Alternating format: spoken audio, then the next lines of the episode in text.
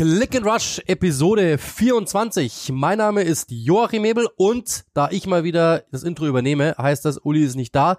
Der ist leider Gottes noch unterwegs gewesen, Champions League in Dortmund. Dementsprechend ähm, bin ich aber trotzdem nicht alleine, sondern ich habe mir wieder mal den dritten Hebel geschnappt, äh, nachdem ja Flo Blüchel jetzt als offiziell als der vierte Hebel im Bunde gilt. Aber die Nummer drei bleibt forever Chris McCarthy. Hallo Chris McCarthy, grüß dich. Hallo, grüß dich. Und ja, ich denke so langsam, McHebel könnten wir auch draus machen. Ähm, wie gesagt, immer wieder gern dabei. Freut mich über die Einladung. Das ist eigentlich eine gute Idee, McHebel, das ist echt geil. Wäre eigentlich, klingt, klingt ein bisschen nach Fastfood-Kette oder so, aber wäre eigentlich nicht schlecht. Ja.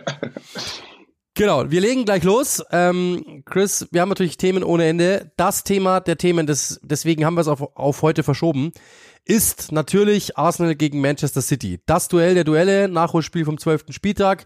Da wurde erst Europa League verschoben, dann eben äh, die Liga dafür auch verschoben, damit Arsenal das nachholen kann und so weiter und so fort. Und gestern war es dann soweit. Der erste Arsenal gegen den zweiten. Arsenal ein Spiel mehr, drei Punkte mehr. Jetzt ist es nur noch das Spiel mehr und keine Punkte mehr. Arsenal hat das Spiel verloren, 1 zu 3.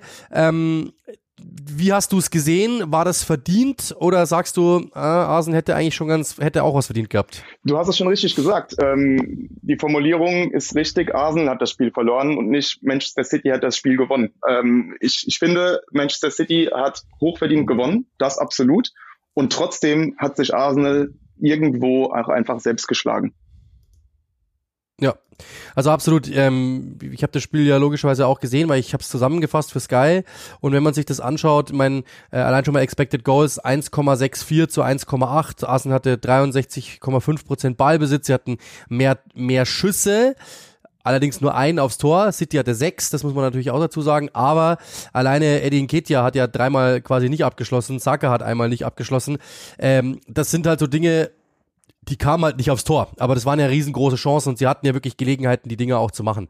Ähm, in der ersten Hälfte muss man sagen, waren sie noch ganz gut dabei. Dann natürlich der Fehler von Tomiyasu, äh, über den wir auch noch gleich diskutieren können. In der zweiten Hälfte dann Arsenal ein wenig eingebrochen und City war dann effizient. Äh, jetzt fangen wir gleich mal genau so rum an. Äh, Tomiyasu war plötzlich in der Startformation für Ben White. Ist es für dich A überraschend gewesen, B kannst du es nachvollziehen? Ähm, es war nicht überraschend für mich und ich konnte es auch nachvollziehen, denn ähm, so stark Ben White bei Arsenal bisher war in den letzten Wochen, hat er dann doch ein bisschen außer Form gewirkt. Also da war eine leichte Delle drin, ähm, hat man auch gegen Manchester United gesehen, da wurde er ausgewechselt. Äh, ben White war zuletzt einfach nicht so gut drauf und wenn wir uns daran erinnern, als Tomiyasu zu Arsenal kam, äh, war er am Anfang sogar ziemlich beeindruckend, hat das sehr gut gemacht da hinten und ist auch ein recht ähnlicher Spielertyp wie Ben White, also kann nach vorne was machen, ist aber auch ein bisschen def ein defensiverer Rechtsverteidiger.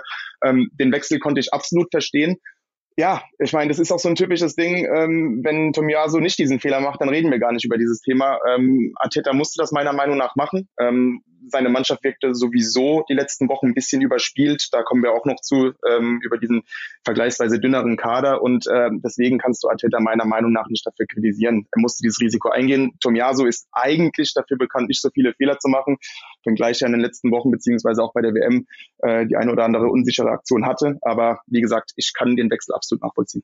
Also als ich die Aufstellung gesehen habe, habe ich ehrlich gesagt kurz geschluckt, dachte mir, hä? Und dann macht es eben für mich auch Sinn, ja, weil natürlich äh, du dir erstmal denkst, der macht keine Fehler. Ateta hat ja auch, glaube ich, nach dem Spiel noch gesagt, ähm, ich habe noch, ich habe noch nie gesehen, dass er so einen Pass gespielt hat. Äh, normalerweise macht er das, macht er sowas einfach nicht. Und ähm, wir haben ja auch, ich habe ja auch meine, immer also führe ja so eine Scouting-Liste quasi von den Spielern immer fortführen.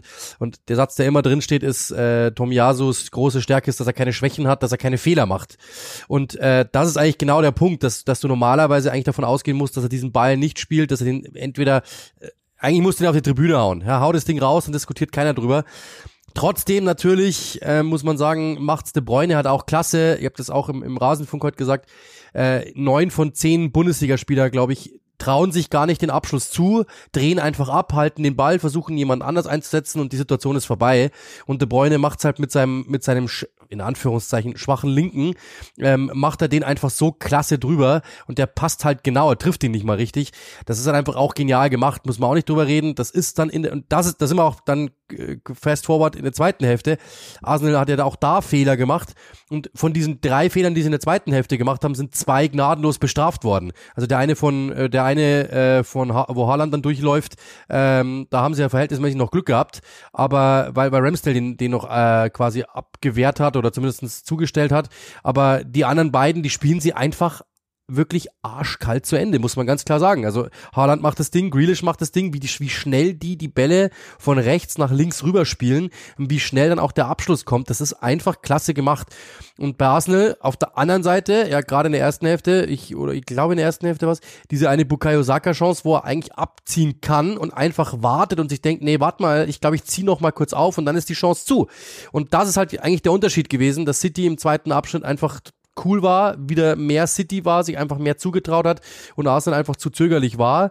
Ähm, ich fand jetzt City nicht irgendwie bahnbrechend überragend oder so, weil Arsenal schon das, das Spiel dominiert hat und auch die besseren Werte gehabt hat, was die Pässe betrifft, was ja auch keiner äh, so erwartet hat. Aber, und das ist das, was ich auch gestern gesagt habe, vielleicht, vielleicht, vielleicht, vielleicht war das sogar äh, äh, Pep Guardiolas Idee, zu sagen, lass die doch kommen, die werden sich äh, im Spiel verlieren und werden glauben, sie haben gegen uns eine Chance und können da auflaufen und irgendwann brechen wir rein und dann müssen wir zuschlagen. Und City war selber ja nicht so sauber zuletzt, dass es vielleicht gar nicht so blöd war, einfach auch mal zu sagen, wir stehen dort ein bisschen tiefer, ähm, versuchen das so zu lösen und versuchen dann einfach dagegen zu kommen und das hat dann ja, dann war es ja auch wirklich immer gefährlich, das muss man schon sagen. Ja, absolut. Und ich, ich glaube auch einfach beides ist richtig in diesem Fall. Zum einen, ähm, dass Guardiola vielleicht dachte, wir gehen das Ganze heute mal ein bisschen pragmatischer an. Ähm, denn ohne jetzt, äh, es, ja, ich, ich sag's bewusst überspitzt, äh, das hatte schon was von Burnley manchmal mit von Manchester City. Äh, es war sehr viele hohe Bälle. Ähm, sie haben, glaube ich, die höchsten Bälle, in die, äh, die, die meisten hohen Bälle in dieser Saison geschlagen. Alleine Ederson nach vorne auf Haaland und das war dann ähm, sehr clever auch irgendwo, weil Arsenals Pressing war extrem gut, äh, fand ich zum, zumindest in der ersten Hälfte. Und außerdem war City auch sehr, sehr nicklig in der ersten Hälfte. Viel irgendwie auf Zeit gespielt, viel nochmal nachgehakt und sonst was. Also das ist auch gar keine Kritik, sondern sie haben auch einfach Tugenden ausgepackt, auf die es eben auch ankommt. Und die kennen wir eigentlich gar nicht so sehr von Pep Guardiola-Mannschaften. Also erstmal was sich jetzt irgendwie despektierlich anhört, ist auch irgendwo ein Lob.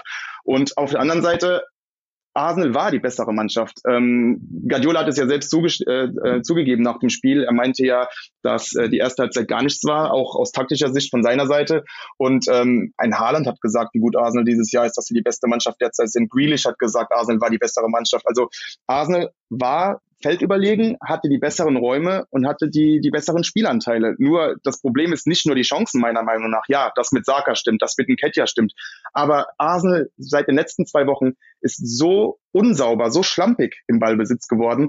Ähm, das, das, das Frustrierendste an dem Spiel war für Arsenal, dass man sehr oft in die Räume kam und es fehlte noch ein Pass vor dem Assist oder ein Pass vor dem Schuss und dieser wurde so oft schlampig ausgespielt. Alleine Granit Xhaka ist mehrmals über die linke Seite in die Box gezogen, muss dann einfach nur den Schnittstellenpass spielen, den passenden Lauf spielen und dann, dann wird der Ball entweder quer reingeschlagen oder ein Abschluss folgt und dann, dann steht es vielleicht 1-1, dann steht es 2-1, egal.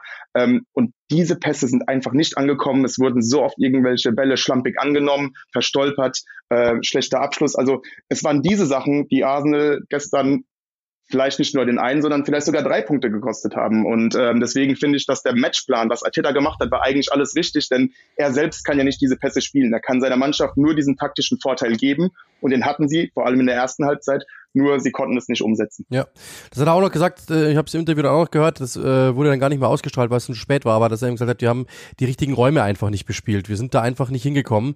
Und äh, das ist halt schon, ja, fällt halt schon auf, dass, dass sie es einfach, äh, mich hat so ein bisschen erinnert an dieses, an dieses Spiel gegen Manchester United, da waren sie auch besser und haben es trotzdem verloren, weil einfach dann diese, diese, das, was City gestern hat hatte, diese, äh, diese Erwachsenheit, wenn das überhaupt ein Wort ist, ein deutsches, dass, dass das einfach, dass das hat gefehlt, einfach zu sagen, okay, ähm, es liegt jetzt da, jetzt nehmen wir es auch.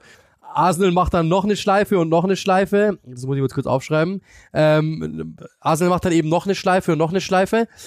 Und das ist eben das große Problem, dass sie dann eben rumkurven und nochmal spielen und nochmal spielen und das Ding einfach nicht reinmachen. Und ähm, das ist halt ein großes Problem in, in dieser Saison, dass sie irgendwie dann nicht zugreifen. Und ja, warum es so ist, weiß ich nicht, aber es war in den letzten Spielen schon so. Ich habe ähm, das Spiel gegen Everton auch gemacht, wo du eigentlich das Gefühl hattest, okay, da wollten sie es einfach nicht so sehr wie Everton, muss man ganz klar sagen. Und ähm, ja, dann gegen Brentford hat, hatte man Pech, okay. Aber trotzdem, du bist jetzt einfach drei Spiele, hast du nicht mehr gewonnen. Und wenn du natürlich da oben sein möchtest, dann das, das, das erinnert dann so ein bisschen an das alte Arsenal von Ateta, wo dann einfach diese, diese, ähm, diese äh, Phasen zwischen einer Siegesserie und einer Niederlagenserie halt einfach wieder enger wird. Und ja, also im Endeffekt, ich habe auch mit, mit, mit, mit Flo noch gestern gesprochen, der meint ja auch, also dass das wirklich sehr überraschend war, ähm, dass Martinelli eigentlich, der hat kaum einen Ball festgemacht, sondern der, der hat eigentlich fast alles verstolpert. Ähm, Bukayo Saka äh, haben wir gerade gehabt, meine, der kann auch nicht alles machen. In Ketja äh, ist einfach, der wird einfach kein Torjäger mehr. Der, der spielt sehr, sehr gut mit, ähnlich wie Gabriel Jesus, aber er ist einfach kein Torjäger und das würde er auch nicht mehr werden. Und äh, Granit Xhaka, wie du auch, der hatte wirklich gute Situationen. Mein Punkt war, als ich die Aufstellung gesehen habe, und gesehen habe, Jorginho spielt für, für Party, der ja verletzt war, dachte ich mir, das ist vielleicht gar nicht so blöd, weil alles, was ich über Jorginho zuletzt gesehen habe, war, dass alle eigentlich, alle Scouting-Berichte gesagt haben, also negativ ausgelegt haben, äh, dass er, der hält hinten die Linie, der bleibt immer stehen, der ist nicht Box to Box, der ist immer an der Mittellinie oder dahinter ähm, und der, der sichert immer nur ab und nicht mehr. Ich dachte mir, gegen City kann genau das eigentlich von Vorteil sein. Wenn die mal kommen und wenn die mal laufen, dann kann, dann könnte das echt funktionieren. Und er hat es jetzt auch nicht unbedingt katastrophal gemacht, aber man muss halt schon sagen, er ist einfach nach wie vor nicht der Jorginho, der er bei Chelsea halt war. Und trotzdem war er noch einer der besseren, muss man sagen. In, dann die Viererkette, äh, Tomiyasu haben wir, haben wir gehabt, kann nichts dafür, oder was kann ich dafür? Vielleicht nehmen wir da auch zu sehr in Schutz, kann natürlich schon was dafür, aber okay, ist halt nun mal so. Aber Saliba war so unkonzentriert, wie es in seinen schlechtesten Phasen war und bei Arsenal eigentlich selten war. Äh, Gabriel hat immer eine Situation, in der er denkt, naja, ich kann das schon nach vorne klären, das passt schon und spielt ihn genau in den Gegner rein. Der Einzige, der ja, da einigermaßen okay war, war Sinchenko, muss man echt sagen. Und nach vorne hinweg war es einfach dann ein bisschen zu fahrig und einfach nicht zielorientiert genug. Das muss man auch sagen. Jetzt hast du mir viel auf den Tisch gelegt. Gerne. Wo, wo fange ich an? Okay, ich fange ich fang jetzt erstmal mit der Offensive an, als du gesagt hast, ähm, dass sie zu oft eine, eine Schleife drehen und sonst was. Das, das kommt vor in dieser Saison, bin ich ganz bei dir. Nur, die letzten Wochen ist für mich nicht mal in Schönheit sterben, sondern ich finde, in den letzten Wochen merkt man, dass dieser Kader dünn ist und dass dieser Kader jung ist. Und ich finde, gerade in der Offensive wirken einige überspielt. Und äh, wie gesagt, diese Szenen im letzten Drittel, die waren meiner Meinung nach nicht mal irgendwie in Schönheit sterben. Das von Bukayo Saka vielleicht. Aber viele dieser Sachen waren einfach ähm, der Effekt von Konzentrationslosigkeit und übermüdet sein. Denn es waren teilweise sehr einfache Pässe. Ein, ein Chaka spielt diese Pässe normalerweise im Schlaf. Ein ähm, ein Ödegard spielt diese Pässe im Schlaf und man hat so ein bisschen gemerkt, da fehlt diese letzte Konzentration, da verspringt der Ball, dann wird dieser Pass so festgespielt. Also das war für mich eher so ein bisschen ähm, ja schlampige Ausführung und ähm, ja, das war so das, das größte Problem in der Offensive. Ähm, zu Jorginho, ich hatte auch große Zweifel, als er kam. Ähm, ich finde, er hat seine Sache gestern sehr gut gemacht. Also vor allem in der ersten Halbzeit war er für mich einer der besten Spieler auf dem Platz, denn er war defensiv sehr stark, er hat sehr gut antizipiert und hat genau das gemacht, was er machen soll, nämlich den Ball laufen lassen. Das hat er super gemacht. Ähm, aber natürlich ist er kein Thomas Party, das ist klar. Ähm, Thomas Party ist meiner Meinung nach zumindest momentan einer der besten zentralen Mittelfeldspieler der Welt, einer der, wenn nicht der beste in der Premier League momentan. Und das ist eben auch der Punkt, das kann Arsenal nicht ersetzen. Äh, das kann Arsenal momentan nicht ersetzen. Du hast im wichtigsten Spiel der Saison gegen Manchester City zwei deiner wohl vier wichtigsten Spieler nicht gehabt, Gabriel Jesus und Thomas Partey. Und ähm, das, das, das ist einfach auch dieses Quäntchen Glück, das du haben musst, wenn du gegen eine Übermacht wie Manchester City im Titelkampf antrittst. Da muss alles stimmen, da musst du Glück haben, da musst du effizient sein, ähm, da musst du fit bleiben, denn du kannst es einfach nicht mit diesem Kader sonst aufnehmen. Und Thomas Party alleine diese Box-to-Box-Attribute, dieses Vortreiben, dann hinten auch noch diese Defensivarbeit für zwei Spieler machen, das kannst du einfach nicht ersetzen. Vorne drin, Nketiah hat seine Sache super gemacht, er hat mich äh, wirklich Lügen gestraft, er hat sich sehr gut weiterentwickelt, aber er ist eben auch kein Gabriel Jesus. Und da geht es nicht mal nur um den Abschluss, sondern es geht auch um dieses Chaos-Stiften vorne drin und auch ähm, seine Qualitäten ähm, mitzuspielen mit dem Rücken zum Tor. Und das fehlt Arsenal auch momentan. Und wenn du dann diese zwei Spieler nicht hast, dann wird es doppelt schwer. Und wenn du dann sowieso noch einen Tag hast, an dem du einfach ein bisschen zu unsauber spielst, äh, dann wird es dreimal so schwer. Und dann kommen wir noch auf die Defensive. Ähm, wenn du dann auch noch Manchester City zwei Tore schenkst quasi, dann kannst du es eh vergessen. Ähm, Tomiaso schenkt City das 1-0, äh, dann Gabriel äh, mit einem Aussetzer, den er jetzt seit ein paar Wochen nicht mehr hatte, jetzt leider wieder hatte, leitet das nächste Tor ein. Äh, das kannst du nicht kompensieren. Alles zusammengesehen finde ich es dann sogar fast schon sehr, sehr beachtlich, dass es dann irgendwie doch so knapp war bis kurz vor Schluss, denn Arsenal war nicht auf der Höhe und es zeigt uns auch, City ist dieses Jahr auch nicht City. Ja, Absolut sind sie auch nicht. Ich hatte sie ja auch letzte Woche, da ging es dann wieder einigermaßen, aber auch da, die haben auch natürlich Werte, die nach unten gehen in allem, was gerade was die Effizienz betrifft und auch da hatte man irgendwie das Gefühl, die langen nicht so hin, aber äh, es ist einfach wieder besser geworden, muss man, muss man klar sagen. Äh, Kevin De Bruyne ich werde nicht verstehen, was Guardiola mit ihm hatte oder warum er den überhaupt irgendwann mal kritisiert hat. Ich kann es nicht nachvollziehen. Vielleicht wollte er einfach nur noch mal äh, bisschen pushen vor den vor den letzten Wochen der Saison, aber der war wieder herausragend. Ähm, Grealish wird auch immer wichtiger, kann man sagen. Ähm, Bernardo Silva das war taktischer Meisterkniff, äh, ihn dort hinten links zu hinzustellen so ähm, und und und die wirklich verteidigen teilweise zu lassen und dann nach vorne schieben zu lassen. Das war richtig gut. Hätte auch schief gehen können, dann hätten, dann hätten wir alle gesagt, dann hätte Genau, dann hätten wir auch alle sagen, hätten wir alle gesagt, du hast sie nicht alle.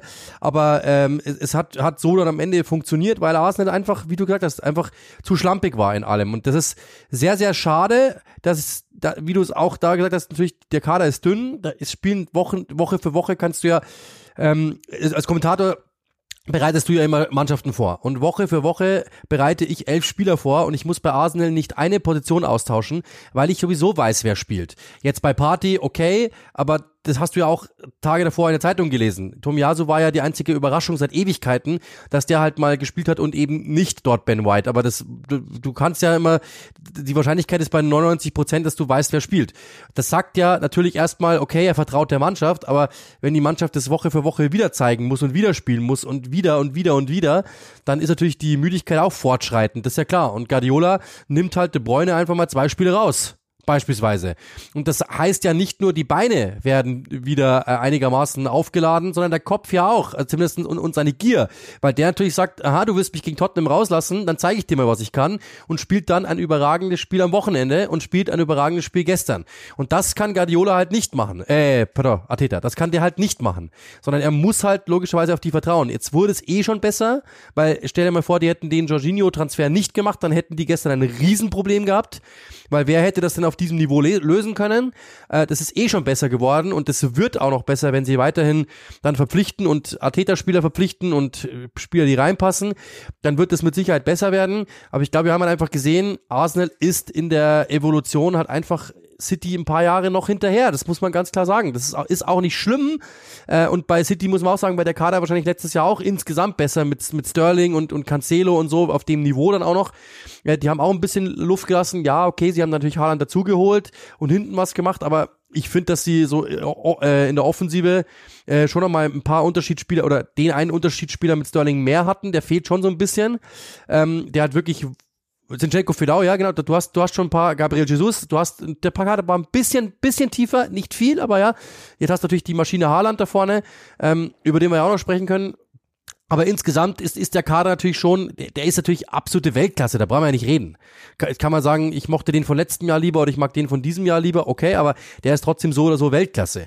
Und das ist halt genau der Unterschied, dass Guardiola das halt machen kann. Plus, und das ist halt der Punkt, ähm, diese Mannschaft hat diese Spielchen hat schon 10.000 Mal gemacht. Also egal, ob es gegen Liverpool ist, egal, ob es gegen Chelsea ist, egal, ob es gegen, die haben diese Spielchen schon 100, Champions League, egal, da kommt auch dazu, die haben Durchschnittsalter gestern gehabt von knapp 29, Arsenal von 25, was ja für Arsenals Verhältnisse in dieser Saison eh schon alt ist.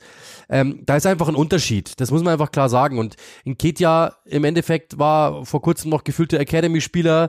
Ähm, Tomiyasu ist jetzt das, das zweite Jahr auf diesem Niveau irgendwo unterwegs. Saliba ist das erste Jahr auf diesem Niveau unterwegs und so weiter und so fort. Das ist, Saka ist noch jung ist, ist ganz normal. Deswegen finde ich das überhaupt nicht schlimm. Ist trotzdem schade irgendwo natürlich, weil es natürlich spannend gewesen wäre, wenn Arsenal das auch noch gewonnen hätte. Ähm, aber äh, es ist halt so, dass es, dass man einfach sagen muss, City war gestern einfach abgezockter. Ob das dann so gewollt war von Guardiola zu sagen, wir stellen uns erstmal ein wenig tiefer, wir spielen ein wenig pragmatischer oder ob Arsenal sich dazu gedrängt hat, das zu tun, das sei dann dahingestellt. Ich gibt mit Sicherheit für beides Argumente. Vielleicht war es auch ein bisschen von beidem, ähm, aber man muss halt schon sagen, dass Arsenal am Ende einfach einmal zu oft ums Haus rumgekurft ist, ohne einzupacken. Und das ist halt das große Problem. Das musst du dann halt irgendwann auch mal machen. City diese, diese, diese zwei Szenen in der zweiten Hälfte, die Tore, waren ja wirklich absolut exemplarisch für das, was City hat, was Arsenal nicht hat.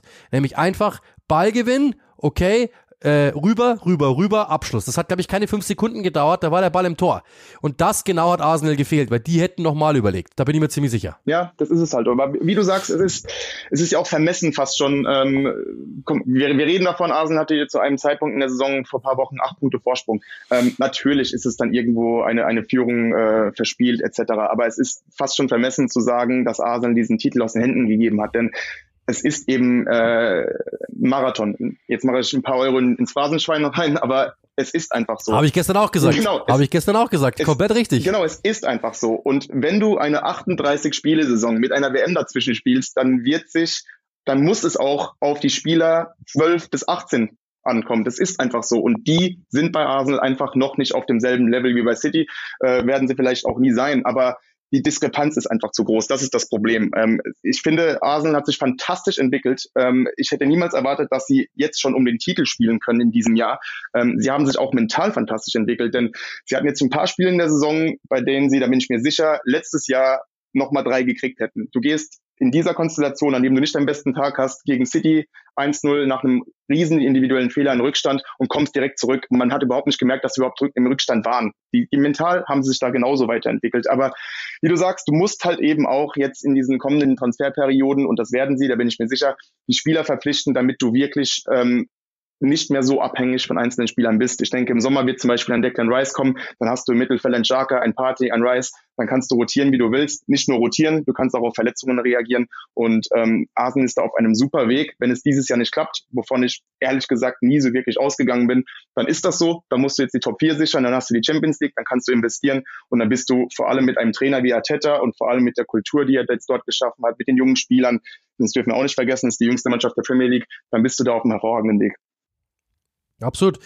Ähm, das Ding ist halt natürlich, ja, ähm, du hast ja gesagt, es, ist, es, es sind einfach noch ein paar Jahre dazwischen. Man muss natürlich schon sagen, und dann können wir auch gleich diesen, diese, diese Ausfahrt nehmen. Ähm, Chelsea spielt kein gutes Jahr, Liverpool spielt kein gutes Jahr, Tottenham spielt kein gutes Jahr, Manchester United ist gerade auf der Bewegung nach oben, City spielt für ihre Verhältnisse auch Durchschnitt, sagen wir mal so. Und wenn du Meister werden willst, dann muss man schon sagen, wäre es dieses Jahr eigentlich ganz gut. Das habe ich letzte Woche schon mal gesagt, glaube ich. Ähm, dann dann wäre es dieses Jahr schon ganz gut, weil leichter wird es in den nächsten Jahren nicht, wenn wir sehen, was Chelsea gemacht haben, wenn wir sehen, wie Liverpool jetzt schon peitscht zu sagen, hey, wir haben Interesse das wieder zu verändern äh, und so weiter und, und natürlich United wird kommen und das ist ja noch noch immer nicht vorbei, dass die dass äh, dass die nicht dieses Jahr noch mal noch mal äh, angreifen, so wie die momentan spielen.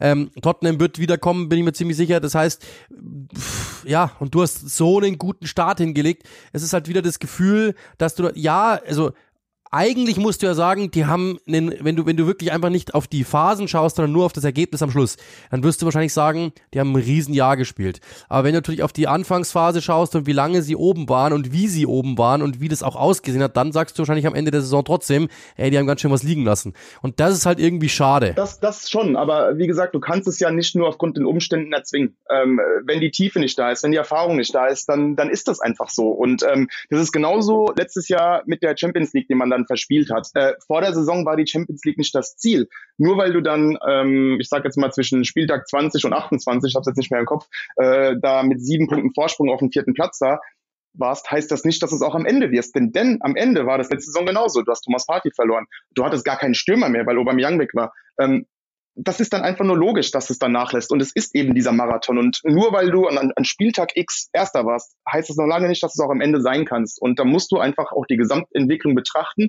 und einfach am Ende sagen, nein, der Kader ist kein Meisterschaftskader. Das, da bin ich überzeugt davon. Und äh, zwischenzeitliche Hochs, die kaschieren es dann nur, dann nur. Denn es kommt auch einfach darauf an, wie du in den schlechten Zeiten reagieren kannst. Und das kann Arsenal momentan einfach nicht, weil einfach die Spieler fehlen. Jetzt sind wir beide schon ein bisschen vorgeprescht, weil jetzt natürlich die absolute ultimative Frage kommt.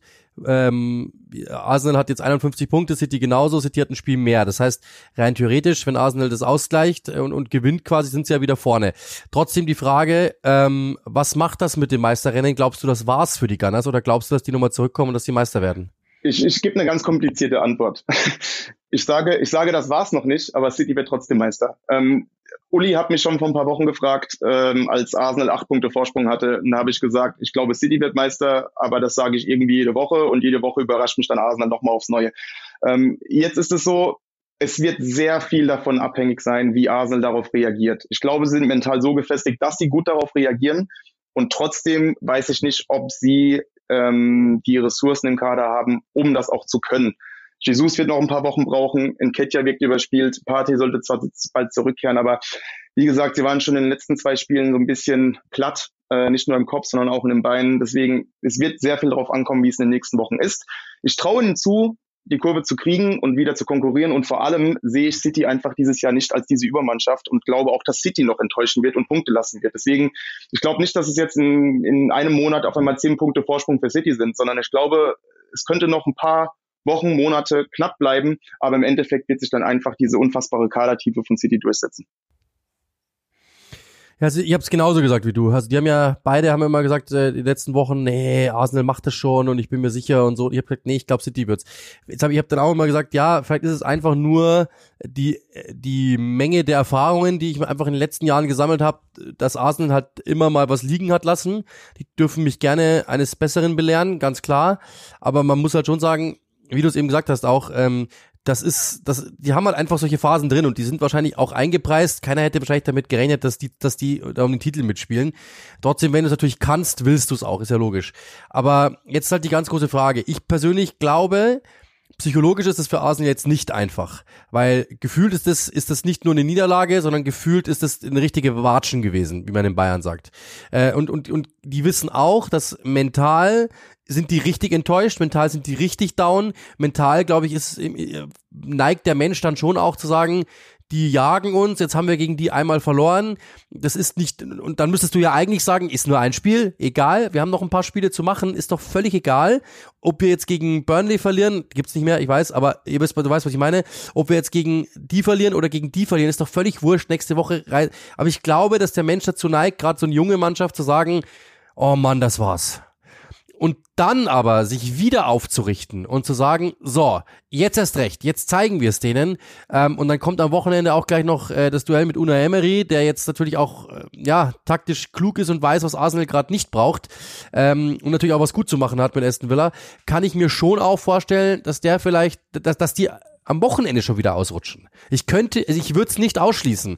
Und das ist halt das große Problem. Ich persönlich glaube, ich, ich sage, dass das vorbei ist, aber ich glaube, dass die Arsenal-Spiele in den nächsten Wochen, wenn diese Müdigkeit sich so weiterzieht, werden immer wieder so Ping-Pong-Spiele werden. Es wird knapp, es wird knapp, es wird knapp und dann kann es auch mal in beide Richtungen gehen.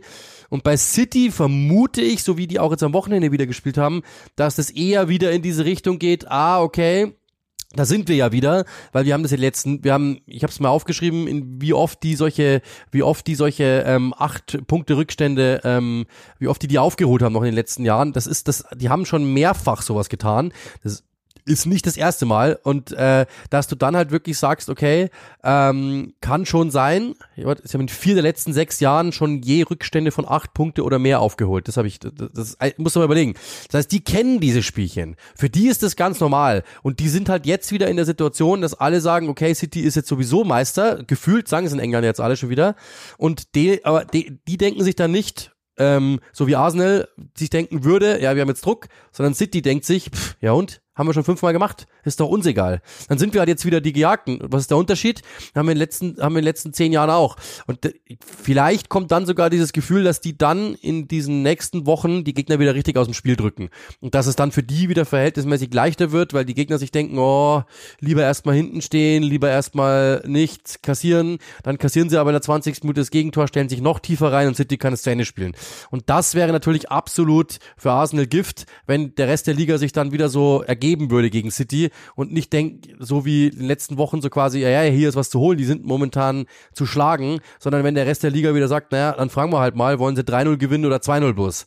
Das ist halt das große Problem, das ich sehe, oder das, das, das wäre so Worst Case, dass Arsenal halt wirklich Woche für Woche richtig, richtig hart zu kämpfen hat um die Punkte. Nicht so leicht, wie es in den Anfangsmonaten war, sondern dass es wirklich wieder entweder schwarz oder weiß wird und dass bei City halt dann eher sich wieder einsch äh, so, so einschleift, dass sie die Dinge einfach locker gewinnen. Das, davor habe ich Angst, weil dann wäre die Premier League natürlich wieder langweilig. Jetzt, wenn es so weitergehen würde, dass City mal wieder wackelt, wie du sagst, und Arsenal mal wieder wackelt, und dann können sie ja von mir aus beide, das, ähm, dann könnte ich mir dann, dann wäre es ja für uns alle besser einfach. Es wäre einfach spannender.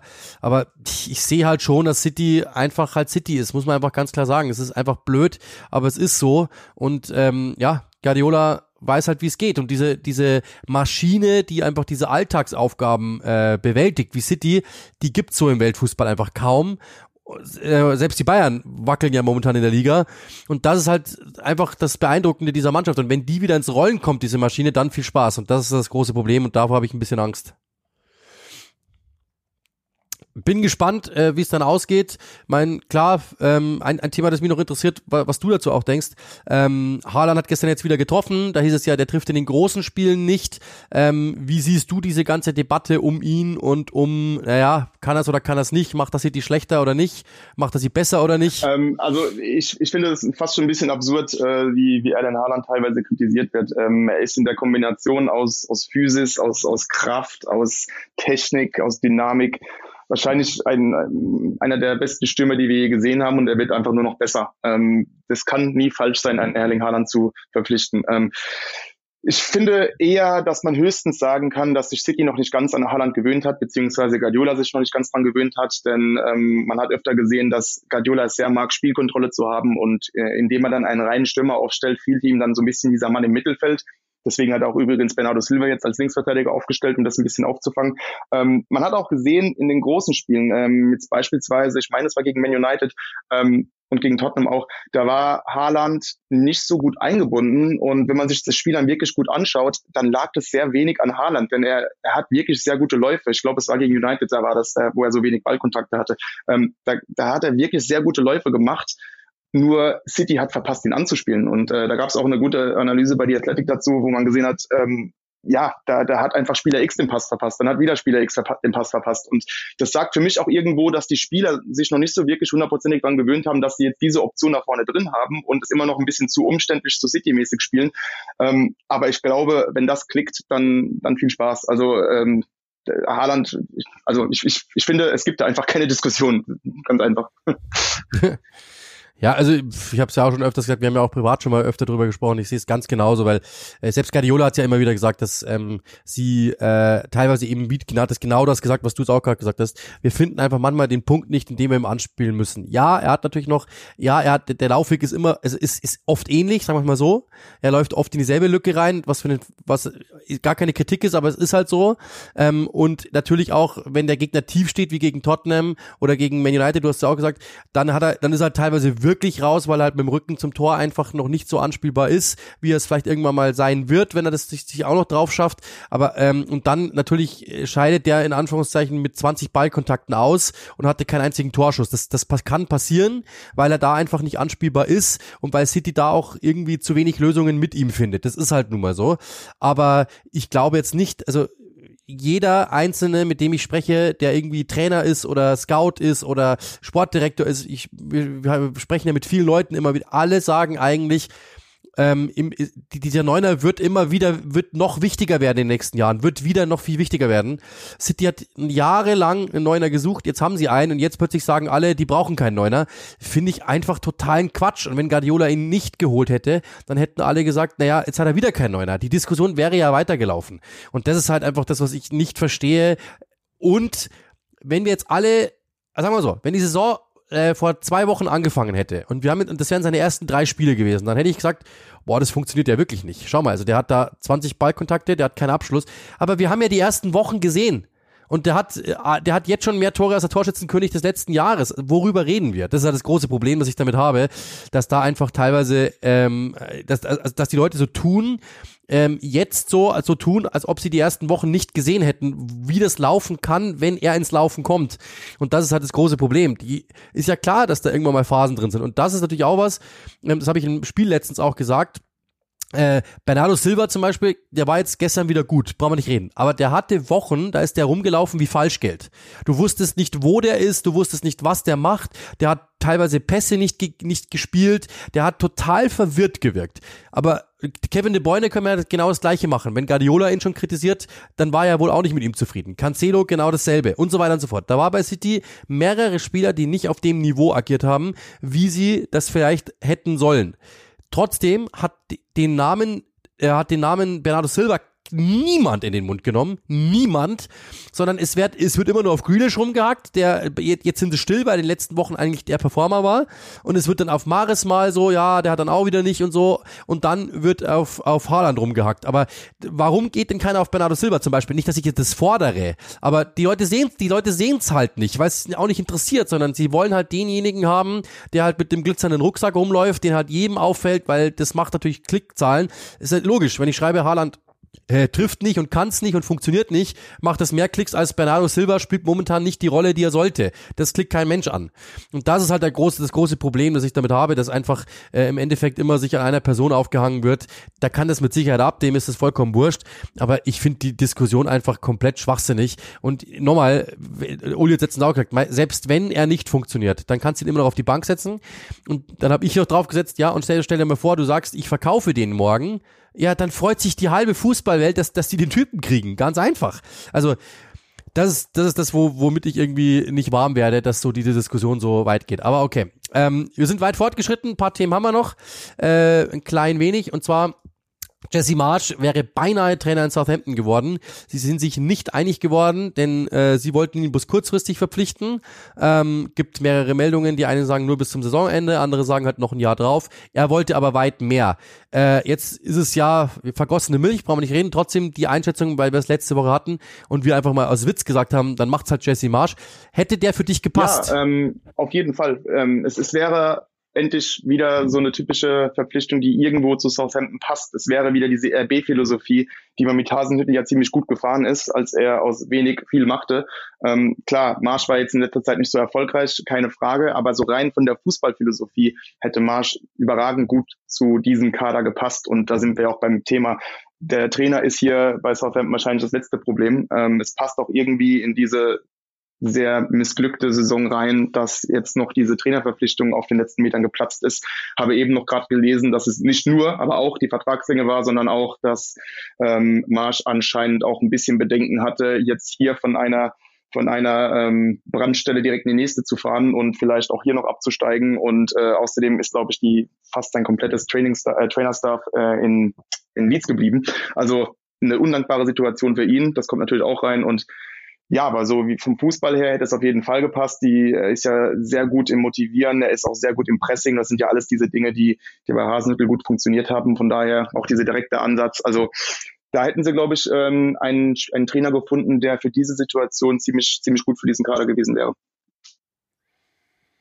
Ja, ich glaube auch, also ähm, ich sehe es genauso wie du. Ich glaube, hätten wir auch vorstellen können, dass es funktioniert, weil was ist denn Southamptons Ding, wie du es eben gesagt hast, drauflaufen, hoffen, dass das in dem Spiel funktioniert. Wenn es nicht funktioniert, dann halt nächste Woche nochmal probieren. Egal, wir, wir bleiben uns treu. Und äh, das muss man halt sagen unter Nathan Jones. Also ich glaube, der wird äh, wird keinen Job mehr finden in der Premier League. Ich glaube, da sind wir uns ziemlich einig.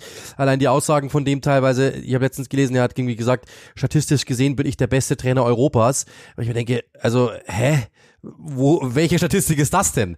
Also ähm, das, das, das ist einfach, ähm, das war einfach wild und da jetzt wieder jemanden reinzubekommen, der eben sagt, hey, wir haben nicht die großen finanziellen Möglichkeiten, andere haben in dieser Liga mehr Möglichkeiten. Ähm, wir, wir schauen einfach, dass wir wirklich äh, mal einen nerven, mal einen Dreier rausholen. Wenn es nicht funktioniert, probieren wir es nächste Woche wieder. Und es, wir werden schon so 10, 12 Spiele finden, in denen wir das können und dann bleiben wir drin. Punkt. Und das wäre, glaube ich, das Ziel gewesen. Und, und, und Marsch ist ein guter Motivator. Äh, die Mannschaft ist jetzt ist sehr, sehr jung. Sie haben ein paar Talente drinnen, die hätten funktionieren können. Genau, zu jung, ja. Und vielleicht wäre er da jemand gewesen, der hat wenigstens dieses, dieses, äh, diese Frechheit in Anführungszeichen aus diesen Leuten raus, rauskitzelt und dann halt sagt, ja, okay, Schade, ehrlich gesagt, weil ich bin gespannt, ähm, was jetzt dann passiert, wen sie, wen sie dann holen. Aber es ist genau das eingetroffen, was ich eben gesagt habe, ähm, dass du holst dir ein Projekt an Land da unten drinnen und verdrohst einfach nur zehn Spiele abzuschenken. Jetzt waren es, glaube ich, sogar am Ende 14 oder so, die er machen durfte als Cheftrainer. Das ist halt das große Problem. Du hast einfach ein halbes Jahr, du hast einfach ein halbes Jahr verschenkt. Und das ist, halt, das kannst du in der Premier League halt einfach nicht machen. Wenn du sagst, wir sind keine Ahnung, angenommen Liverpool würde jetzt den Trainer wechseln, dann geht ja keiner davon aus, dass die absteigen. Dann kannst du sagen, na gut, dann bauen wir jetzt einfach neu auf. Wir sind Liverpool, wir bleiben sowieso drin, ähm, aber wir wir geben schon mal Trainer eine, eine neue Chance. Theoretisch, ja, alles. Nicht, dass ich fordere, dass Liverpool irgendwas macht, aber nur in der Theorie. Aber als Southampton, die wirklich absolut abstiegsgefährdet sind, so ein so ein Gamble einzugehen, das kann bitter ausgehen. Vor allem, du bist Tabellenletzter. Wie gesagt, also, das spielt ja in diese Situation also rein. Also, ähm, das ist ja die wahre Kritik, ist ja eigentlich weiter oben anzusiedeln, dass du ähm, A, einen sehr riskanten Weg gegangen bist mit der Transferphilosophie, komplett auf Jugend gestellt hast und dann B, dass du diesen Trainer verpflichtest. Ja, hat, hat in unteren Ligen gut funktioniert, ähm, aber A, hat ja von der Spielphilosophie überhaupt nicht gepasst. Und ähm, B gibt es ja auch schon Berichte darüber, dass manche im Verein sich wundern, wie es überhaupt zu dieser Entscheidungsfindung kam. Ähm, man hat anscheinend sehr schnell gemerkt, dass seine Trainingsmethoden sowie seine Spielweise einfach nicht so gut eine Liga drüber funktionieren, beziehungsweise in der Premier League überhaupt funktionieren ähm, und dass es da nicht nur darum geht, Spieler mit anderer Qualität einzusetzen, sondern du musst auch ein bisschen deine, deine Methoden anpassen und da war er anscheinend nicht ganz auf dem Level, dass man sich da, dass man dort braucht. Ja. Absolut. Äh, ein Thema, das natürlich auch noch äh, für Furore gesorgt hat, war ähm, oder waren diese Schiedsrichterentscheidungen. Du hast ja auch mitbekommen, Arsenal war beschäftigt, war beteiligt, äh, haben ja dann das Spiel unentschieden gespielt gegen Brentford, äh, war eine Abseitsstellung und dann war es ja noch viel viel wilder bei Crystal Palace gegen Brighton, als wirklich quasi einfach die Linie falsch gezogen worden ist und ein Spieler, der eigentlich äh, klar das Abseits aufgehoben hat, glaube ich, wenn mich nicht alles täuscht, einfach gar nicht mit äh, in Betracht gezogen worden ist. Ich glaube, so rum war's. Ähm, jetzt hat sich die FA oder beziehungsweise die Premier League halt entschuldigt. Äh, Mikla Teta meinte, ja gut, äh, die Entschuldigung können sie sich sonst wo, weil wir kriegen die Punkte nicht zurück. Ähm, was ist denn, wir hatten das Thema ja schon mal, ich bin eigentlich, ich mag diesen Quatsch da eigentlich überhaupt nicht, weil es, du kannst es eh nicht mehr ändern. Aber äh, wie hast du das gesehen und, und äh, was waren deine Gedanken so zu diesem Wochenende? Ja, es ist für mich immer wieder das Gleiche mit, ähm, mit dem Video Assistant Referee. Ich muss sagen, ich bin nicht so krass dagegen wie viele andere. Ähm, ich finde aber auch, dass man in dieser Situation ein bisschen falsch kritisiert. Es wird jetzt viel auf dieses technische Hilfsmittel geschoben, aber es sind wieder menschliche Fehler. Und ich finde, das sind Fehler, die dürfen einfach nicht passieren. Und da sieht man wieder, da kann man von Technik reden, wie man will. Wenn ein Mensch diese. Gerätschaften bedient, beziehungsweise sich die Bilder anschaut, dann, äh, dann wird, dann werden Fehlentscheidungen passieren. Das ist ganz einfach. Und aber das sind Fehlentscheidungen, die, die gehen nicht. Sorry, also man kann nicht einen Spieler übersehen und beim falschen Spieler die Linie ziehen und man kann auch schon gar nicht beim Arsenal-Spiel war das ja gar keine Linie ziehen. Ich meine, das, wie sagt man so schön bei den Memes, you had one job und dein Job war, eine Linie zu ziehen. Also das ist für mich unbegreiflich und vor allem mit einem erfahrenen Mann. Ich meine, das war sogar Lee Mason ja. bei, bei Arsenal gegen Brentford das, das kann nicht sein. Also da, da muss ähm, der, der Schiedsrichterverband, der wird ja von, von Howard Webb geleitet, ähm, da muss unbedingt was passieren. Ich weiß nicht, ob es Schulungen sind, ich weiß es nicht. Es ist für mich eigentlich recht banal, was, was man da machen muss. Äh, will jetzt nicht überheblich klingen, aber äh, sorry, also das muss man ja irgendwie hinkriegen. Ja. Was, was hat schon natürlich, ich habe einfach mal so, einfach mal rumgesponnen, ja. Du bist jetzt Mikla Täter zum Beispiel und ähm, du kannst, dass du da echt nichts machen kannst. Also ich meine, klar, was willst du machen? Da werdet, werdet ihr jetzt alle sagen, ja, was willst du denn machen? Aber äh, ist es, dass du da nichts machen kannst. Es ist eindeutig klar, dass das eine absolute Fehlentscheidung war. Ja, der Schiedsrichter hat das letzte Wort und er hat es einfach so entschieden, ist so. Aber dass du, äh, dass du da dann einfach nicht drum rumkommst, ist einfach schon irgendwie krass, weil jeder hat's gesehen, jeder ist sich einig, selbst die Autoritäten sind sich einig und sagen, ja, stimmt ja auch, es war falsch, aber wir können es jetzt nicht mehr ändern. Das ist halt schon irgendwie wild. Das finde ich schon irgendwie wild. Mein, was willst du machen? Klar, du kannst ja nicht sagen, wir spielen das Spiel jetzt nochmal oder sagst du, das Tor zählt einfach nicht oder du, das ist ja alles dann, das ist ja alles Quatsch, aber trotzdem, oder zumindest schwierig handhabbar, aber dass es, dass es so ist, dass du einfach gar nichts machen kannst, ist schon wild. Und mein, das, äh, das, wie du es eben sagst, ja, du hast ein technisches Hilfsmittel eingestellt, damit äh, der Mensch in Anführungszeichen nicht auf sich alleine gestellt ist und dann ist der Mensch nicht in der Lage, dieses technische Hilfsmittel zu bedienen. Ja, also was ist denn los? Und vor allem, äh, das hast du ja, das ist ein Punkt, den du mal gesagt hast zu mir, da hast du komplett recht. Das sind das sind die einzigen äh, Profischiedsrichter, die werden dafür bezahlt und zwar nicht schlecht. Und dass das dann nicht funktioniert, ich meine, dass du äh, wie du sagst, du hast eine Aufgabe und, und du machst es nicht. Das ist einfach kompletter Schwachsinn. Also, das ist so, äh, keine Ahnung, mir fällt eigentlich gar nicht mal eine Analogie dazu ein. Dass du irgendwie sagst, so, keine Ahnung, das ist so wie wenn der Koch sagt, ja, ich finde jetzt eigentlich den Knopf nicht äh, für meinen Ofen.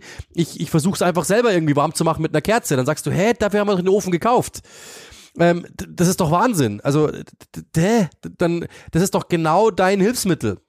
Und das ist das, was ich einfach nicht verstehe, dass äh, vor allem, also dass, äh, dass du vielleicht sagst, das war gestern zum Beispiel Ederson war ja auch so ein Thema, da gab es ja auch Diskussionen, war es ein Foul oder nicht. Dass du, dass du, in, das, das kann dir ja keiner nehmen, dass du sagst, war es ein, dass ich empfinde es als Foul oder nicht. Aber das ist ja eine klare Tatsachenentscheidung und dafür haben wir doch diese Linie. Das verstehe ich nicht. Eben nee, es ist, es ist unfassbar frustrierend. Ich verstehe auch Mikel Arteta, der hat auch gesagt, ja, vielen Dank für die Entschuldigung, aber die zwei Punkte kriegen wir jetzt auch nicht mehr zurück. Ähm, das ist unfassbar bitter. Ich meine, ich habe jetzt auf Twitter nicht viel dazu gesagt, weil ich bin ehrlich gesagt äh, immer ein Fan davon, auf sich selbst zu schauen, ähm, mhm. weil man kann es eh nicht ändern. Und streng genommen hat Arsenal an dem Tag wahrscheinlich auch keinen Sieg verdient gehabt, aber ja, wenn wir jetzt nur noch verdient gehen, dann hätte City wahrscheinlich schon zweimal die Champions League gewonnen, denn äh, es wird einfach vorkommen, dass du einfach äh, auch mal unverdient gewinnst und jetzt kommen wir wieder, jetzt können wir wieder einen schönen Bogen spannen zu Eingangs. Wenn du es mit City aufnimmst, muss alles perfekt laufen. Und das ist halt so ein Punkt. Kann ja sein, dass am Ende dann die zwei Punkte fehlen. Ne? Absolut. Ähm, ansonsten, glaube ich, sind wir jetzt eigentlich so mit den, den großen Themen durch. Ähm, es gibt noch so kleine Meldungen. Äh, Katar, Manchester United, da soll angeblich äh, eine Übernahme bevorstehen, wobei jetzt die UEFA angeblich dagegen vorgehen möchte und zumindest mal empfohlen hat, es nicht zu tun. Dann gibt's die Meldung, dass Antonio Conte jetzt am Wochenende äh, gegen West Ham United äh, nicht auf der Bank sein wird. Nach seiner Gallenblasen-OP war er ja schon wieder auf der Bank letzte Woche gegen Leicester, will aber jetzt diesmal einfach äh, die Regeneration in Italien ähm, machen, weil noch eine Nachuntersuchung war. Das sind so zwei Meldungen äh, vielleicht für euch zum Interesse. Und ganz kurz mal, wir sind eh schon weit fortgeschritten und du musst auch dann äh, weg zum, ich sage ich sag jetzt einfach mal zum Flieger, dann wirkt's wichtiger. Äh, Tottenham, Tottenham hat verloren gegen Milan, Chelsea hat verloren gegen Dortmund. Dortmund. Ähm, jetzt, jetzt die provokative Frage, ist das der Untergang des englischen Fußballs? Nein, Arsenal kommt ja nächste Saison. Nee, Spaß. ähm, nein, ähm, wir haben es ja schon gesagt, äh, sowohl Tottenham als auch Chelsea sind in sehr schwierigen Saisons. Ähm, klar, auf dem Papier würde man meinen, das sind Spiele, die können sie, äh, ja, beziehungsweise das sind Hürden, die könnten sie nehmen, aber Tottenham viele Verletzungen, nicht sehr gut diese Saison Chelsea absolutes Chaos, äh, viel Fluktuation. Potter hat da, ist da ehrlich gesagt der Ärmste noch in diesem Konstrukt. Also wundert mich jetzt nicht, muss ich sagen. Äh, die provokativste Frage, aber einfach nur mit Ja oder Nein, glaube ich, das würde ja sogar schon reichen. Glaubst du, dass äh, Antonio Conte nächstes Jahr noch Trainer von Tottenham ist? Ich gebe dir sogar ein paar, paar mehr Worte. Auf gar keinen Fall. Auf gar keinen Fall? ja, ich, ich kann mir das nicht vorstellen. Okay, ja, ich kann es mir ehrlich gesagt auch nicht vorstellen. Ich glaube, es wird immer, wird immer unwahrscheinlicher, ehrlich gesagt, dass das so, ja. so kommt. Ähm, genau, ich glaube, wir haben es eigentlich im Grunde genommen schon. Es gibt eigentlich kaum noch Themen. Du darfst uns natürlich noch sagen, was äh, bei 90 Plus bei euch auf der Seite ist, worum ihr euch kümmert in dieser Woche. Wie immer, eigentlich um alles, um alles, was im internationalen Fußball so passiert. Ähm, es wird Vorschauen auf das kommende Wochen, Wochenende geben, Streitgespräch zur Bundesliga. Ähm, Spielberichte während des Spieltags, Einzelkritiken. Also schaut da gerne mal vorbei. Es würde wahrscheinlich nicht nur für die Freunde des englischen Fußballs einiges geben. Absolut. Genau. In diesem Sinne, vielen, vielen Dank, dass du dir mal wieder Zeit genommen hast. Äh, es ist immer eine Freude mit dir. Danke, dass du auch in deinem engen Terminkalender doch noch irgendwo was gefunden hast für uns. Ähm, nochmal, Uli, leider Gottes kann halt heute nicht. Der hat jetzt auch noch Europa League, ich auch dann später. Also es ist einfach alles ein bisschen eng getaktet, aber äh, dann sind wir dieses Mal ein bisschen kürzer geworden. Nächste Woche dann wieder ein bisschen mehr.